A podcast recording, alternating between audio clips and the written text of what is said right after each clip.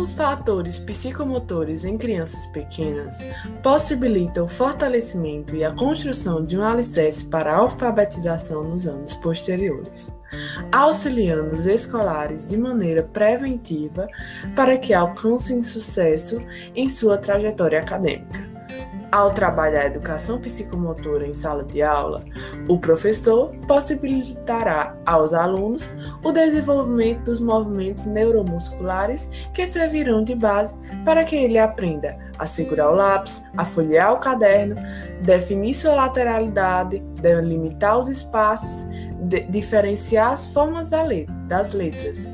Enfim, auxiliará na efetivação dos movimentos básicos para desempenhar é, as atividades escolares.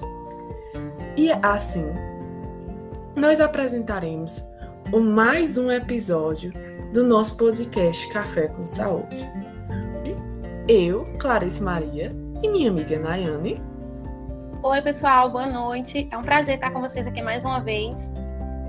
Apresentaremos o tema Desenvolvimento psicomotor na infância na educação básica, em mais um episódio do nosso podcast Café com Saúde, com a nossa ilustre convidada, a professora Joana Dark Lino Santana, docente da Educação Infantil e Fundamental 1 da Rede Pública de Juazeiro do Norte.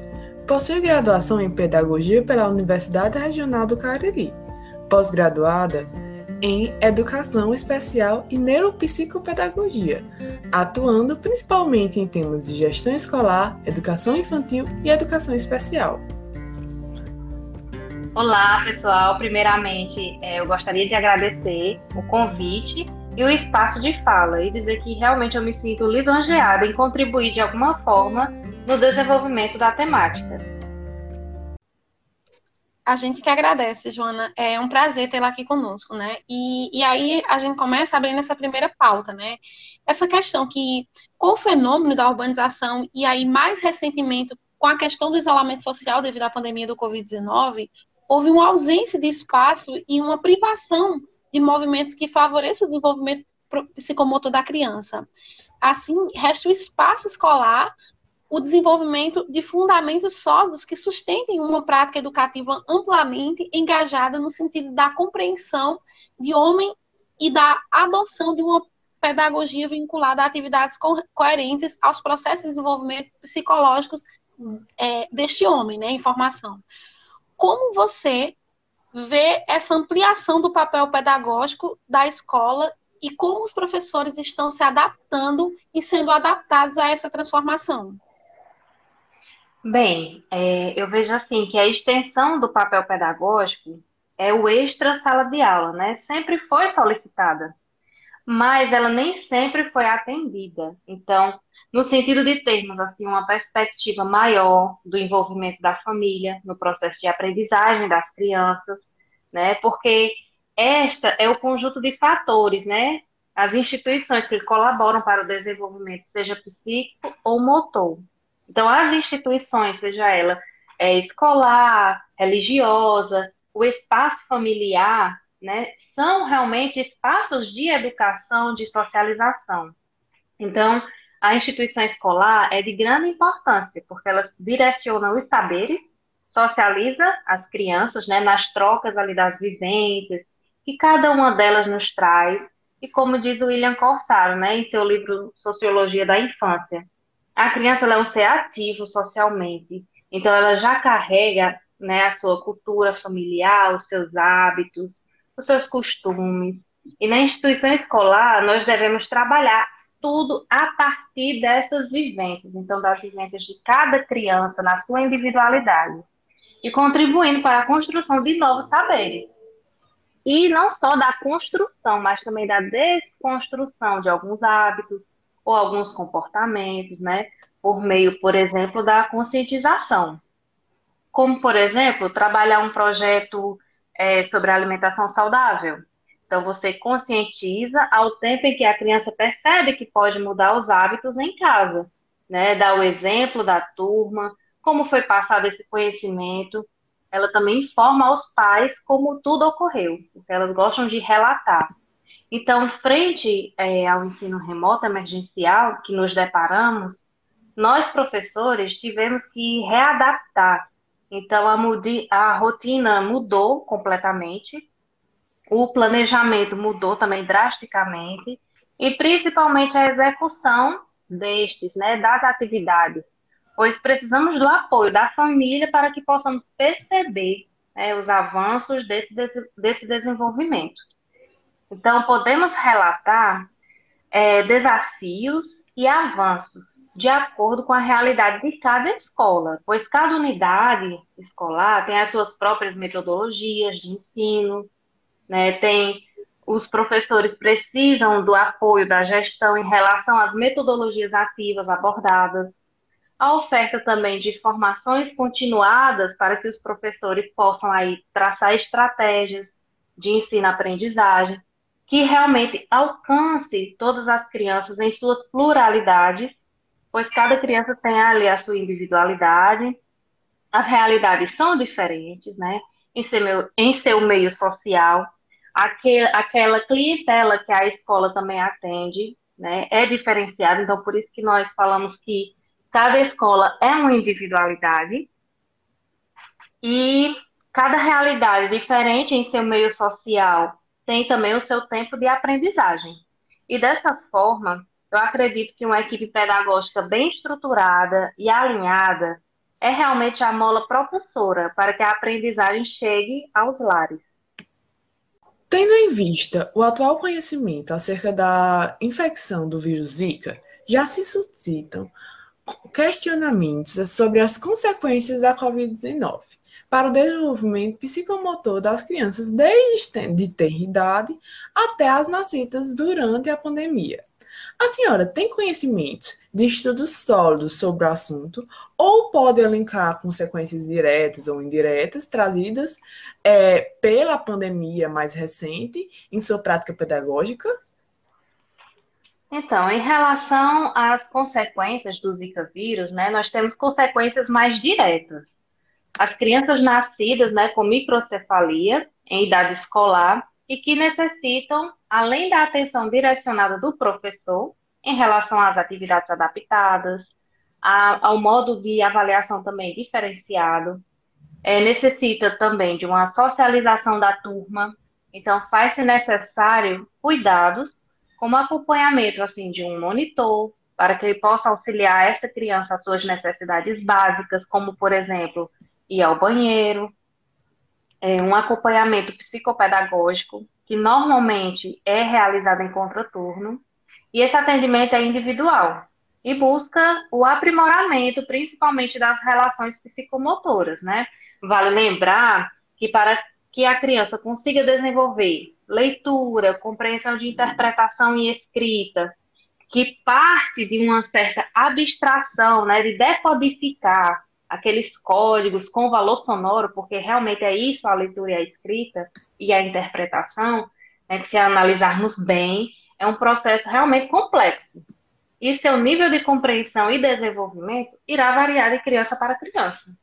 Então, é necessário trabalhar a coordenação motora fina, como amassar o papel, o recortar, o pintar, o tracejar linhas contínuas para desenvolver né, equilíbrio, lateralidade, limites, além de atividades que visam desenvolver a coordenação motora ampla, como saltar, o correr, a orientação espacial, o que está à nossa frente, o que está atrás, embaixo, em cima, lateralidade, noções de direita e esquerda. Já em relação ao coronavírus, acredito que as consequências maiores são indiretas, pois, como já relatado anteriormente, necessitamos do apoio familiar para que as atividades propostas sejam realmente desenvolvidas. E o acompanhamento remoto não é tão significativo, né, quanto ao presencial. Nós sabemos aí que as nossas aulas perpassam é, vídeos no YouTube, WhatsApp. Então, se não for essas ferramentas, não tem como a gente chegar até esse aluno. Então, nós precisamos aí do apoio familiar primordial para que essa aprendizagem seja significativa.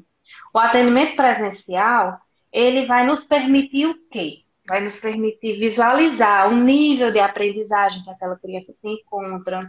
Nós podemos traçar, formular novas estratégias para realmente desafiá-la e avaliar o seu nível de desempenho gradualmente. As crianças infectadas e curadas né, do Covid-19, acredito que serão posteriormente estudadas, tanto em relação à saúde, né, ao seu nível de saúde, como ao seu desenvolvimento psicomotor e de aprendizagem. E a gente sabe que os profissionais da saúde, eles têm uma, uma forma de acompanhar né, esse desenvolvimento nas consultas com a criança, com o adolescente, através da, da cartilha, né? A, a caderneta da criança, ela é um, um, uma ferramenta que pode ser utilizada para analisar esses marcadores. Mas aí a gente levanta a questão, né? Como esse profissional da saúde pode contribuir para que na, na inclusão do professor na equipe de tratamento da criança que já tem né, um, um baixo desenvolvimento psicomotor? Então, é, logo que o professor percebe alguma dificuldade de aprendizagem, há inicialmente a conversa com a coordenação, né, com a gestão, coordenação pedagógica, para que possa fazer a ponte de diálogo com a família, porque por vezes é um pouco delicado, né, o professor chegar diretamente à família e fazer algum tipo de comentário que percebeu um certo atraso, né, que percebeu que é, a criança não desenvolveu tanto quanto o esperado. Então, o coordenador pedagógico ele faz essa ponte, né, de diálogo com a família. Então, é, após essa conversa, é encaminhado, a criança é encaminhada ao psicopedagogo ou ao neuropsicopedagogo institucional, que é aquele que atende na própria unidade escolar no ensino, no, na escola pública, né? Essa relação ela acontece nas instituições públicas e em algumas unidades particulares que possuem esse serviço de atendimento psicopedagógico. Então, é necessário essa avaliação psicopedagógica ou neuropsicopedagógica para uma observação dessa criança, é, avaliação, juntamente com os responsáveis, né, para os devidos encaminhamentos. Aí, quais são esses encaminhamentos? Normalmente ao psiquiatra, médico psiquiatra, ou ao neuropediatra, para que aconteça realmente uma avaliação e o diagnóstico, pois só quem pode realizar diagnóstico de alguma dificuldade, de algum distúrbio, é realmente o médico.